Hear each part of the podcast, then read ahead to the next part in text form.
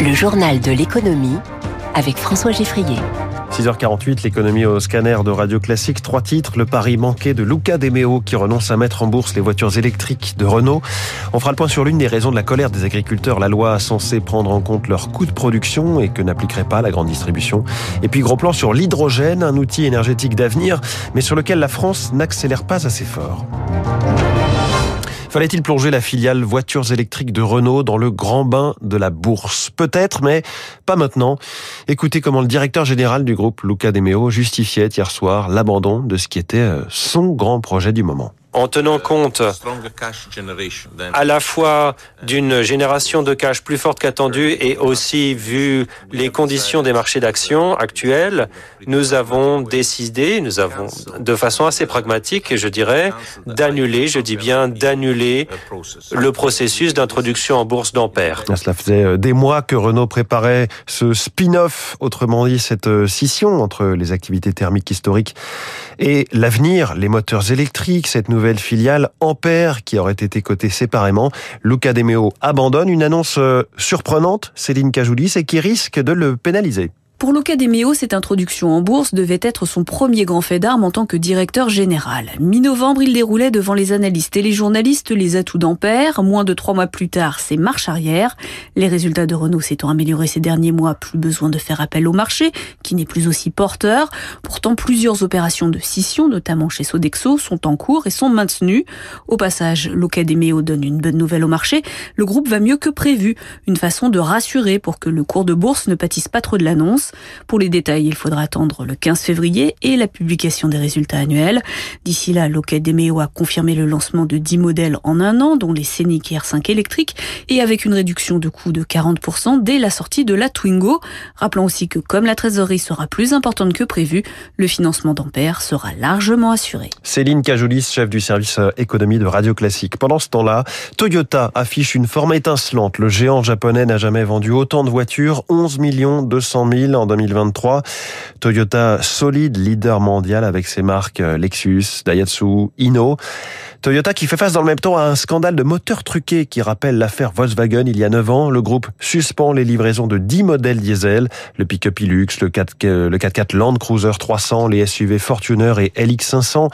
L'une des filiales de Toyota a manifestement commis des irrégularités, autrement dit des trucages, dans la certification des moteurs. Les marchés financiers en ce moment, le Dow Jones progresse euh, plutôt hier soir, il a progressé d'un demi pour cent, le Nasdaq a gagné 1%, le CAC 40 a très légèrement progressé, 0, 0,09% à 7640 points. Le Nikkei euh, progresse également, lui, de 0,08% en ce moment. L'euro vaut 1,0824 et le baril de Brent, le pétrole, est à 82 dollars. Encore 36 heures de discussion, à peine plus, dans le monde féroce des négociations commerciales entre la grande distribution et ses fournisseurs, l'agroalimentaire. La grande distribution euh, prise pour cible hein, par les agriculteurs en ce moment. Ils dénoncent entre autres le non-respect de la loi votée en 2018, la loi Egalim, qui vise à protéger le revenu des paysans dans les négociations. Mais les industriels comme les distributeurs ont tendance à s'en affranchir cette année. Bonjour Zoé Pallier. Bonjour. Les agriculteurs dénoncent donc des abus. De quoi parle-t-on exactement? C'est surtout la loi Egalim numéro 2 votée en 2021 qui cristallise les tensions. Si les coûts de production du lait, de la viande ou des céréales augmentent par exemple de 10%, l'agriculteur doit pouvoir répercuter toute cette hausse, c'est non négociable. Mais les acheteurs s'arrangent parfois avec les chiffres, ils regardent uniquement les cours des matières premières à l'international orientés à la baisse, sans intégrer les coûts liés à l'énergie, aux emballages ou encore au salaire et refusent donc de prix. Ces comportements qui pèsent sur les négociations commerciales, celles-ci s'arrêtent demain soir. Oui, il y a plus de dérives cette année, constatent plusieurs sources, à cause de l'extrême pression à faire baisser les prix. Sur les contrats déjà signés, une coopérative agricole sur deux n'a pas réussi à répercuter la hausse de ses matières premières. Les tarifs augmentent de 1% en moyenne, c'est trop peu, regrette Jérôme Foucault de l'ADEPAL, qui regroupe 3000 PME du secteur agroalimentaire. Le gouvernement promet de doubler les contrôles. Plusieurs industriels et distributeurs ont reçu des courriers cette semaine, mais à deux jours de l'échéance, l'impact de ce durcissement sur les négociations risque d'être limité. Zoé Pallier, demain soir, c'est donc pour les géants de l'agroalimentaire. Les plus petites entreprises, elles, ont achevé leurs négociations depuis la mi-janvier et le résultat est alarmant selon euh, la coopération agricole qui représente plus de 2000 coopératives françaises. Les agriculteurs n'arrivent pas à vendre leurs produits plus chers. Grette Dominique Chargé, présidente de cette organisation. Il y a effectivement le secteur laitier qui est emblématique sur lequel on a une demande de hausse de 3,5 à 4% et dans ces 3,5, la matière première agricole représente à peu près 1,5, le reste étant euh, les coûts industriels. Et aujourd'hui, on a plutôt des distributeurs en face qui proposent soit de la stabilité, soit de la déflation. Et il y a un autre secteur qui a beaucoup euh, problème, c'est celui des légumes en, boîte de conserve euh, ou en surgelé. Là, il y avait une demande très forte de revalorisation de l'ordre de 6 à 7 qui n'a absolument pas été entendue par euh, certaines enseignes. Là, on a euh, des dossiers qui sont en situation euh, d'échec. Il est 6h53. L'hydrogène est en vedette cette semaine avec l'ouverture de Evolution, salon professionnel du secteur à Paris. L'hydrogène évoqué comme un, formidable réservoir potentiel d'énergie, sous réserve qu'il soit produit de façon décarbonée. Bonjour Philippe Boucli. Bonjour monsieur. Vous, êtes le président de France Hydrogène. Pourquoi est-on en retard en France dans la, la production d'hydrogène?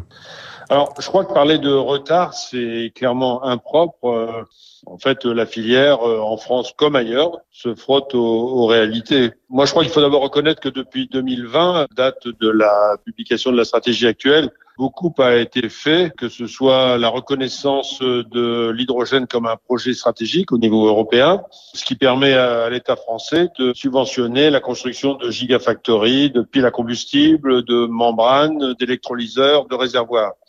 Au niveau de la Commission et plus généralement au niveau des instances européennes, l'hydrogène euh, produit à partir de l'électricité nucléaire est reconnu, ce qui n'était pas le cas avant. Un mécanisme de soutien a été mis en place par le gouvernement français pour produire un, gigawatt. Et alors, si on parle chiffres, on a une capacité installée de 30 mégawatts. Alors, vous allez me dire 30 mégawatts, c'est pas beaucoup, mais c'est plus de 130% par rapport à ce qu'il y avait en 2022. Et alors, quels sont les freins au développement? Les freins, c'est une absence de visibilité. C'est-à-dire que vous avez l'inflation qui est passée par là. Depuis 2020, les coûts ont augmenté et ça oblige les opérateurs à refaire leur stratégie. Deuxièmement, il y a un certain nombre d'électrolyseurs qui commencent à être installés et on s'aperçoit qu'il y a quelques problèmes techniques. C'est vrai en France, c'est vrai en Europe, c'est vrai en Chine. On commence à se heurter, je dirais, au mur des réalités. Du côté des renouvelables, ça va pas assez vite dans le développement des renouvelables. Et au niveau du prix, il reste encore beaucoup à faire puisque les acteurs n'ont pas une vision claire du prix auquel ils vont pouvoir acheter euh, l'électricité dans les 10 euh, ou 15 ans qui viennent. Merci beaucoup Philippe Boucli, président de France Hydrogène. Un clou de plus sur le cercueil d'Evergrande, liquidé en tout cas par la justice de Hong Kong. Reste à savoir si la justice de Chine continentale prendra ou non la même décision. C'est évidemment capital, Eric Kioch. La décision de la justice hongkongaise ne touche que 10% des actifs du groupe Evergrande et ses créanciers étrangers n'espèrent pas récupérer grand-chose, 3% de leur mise selon une estimation d'octobre dernier. Mais l'important est ailleurs, estime l'économiste Philippe Aguigné. Beaucoup d'investisseurs internationaux, pour leurs affaires en Chine, préféraient encore traiter par l'intermédiaire de Hong Kong. Mais s'il s'avère que ça ne sert à rien, ça pourrait remettre ça en cause. Il en va de la crédibilité économique de Hong Kong. Et de Pékin, car pour être effectif en Chine continentale, cette liquidation doit également être prononcée par la justice chinoise. Une décision difficile à prendre, analyse le spécialiste de la Chine Jean-François Dimé si effectivement on liquide, on ruine un certain nombre de petits porteurs, on risque de mécontenter de façon très importante la population chinoise. Mais le Parti communiste ne peut risquer la colère de dizaines de millions de Chinois lésés, seule issue accompagner une éventuelle liquidation en amortissant les pertes pour les petits porteurs. Liquider une société, ça va coûter de l'argent aussi, mais ça peut injecter de la confiance par la transparence nouvelle qu'on met en place. Et cette confiance, elle vaut peut-être autant que le cash qui disparaîtrait dans la liquidation d'Evergrande. Reste à savoir si Pékin est prêt à débrancher Evergrande, un groupe en soins palliatifs depuis deux ans. Eric Kioch dans le journal de l'économie de Radio Classique. David Abiker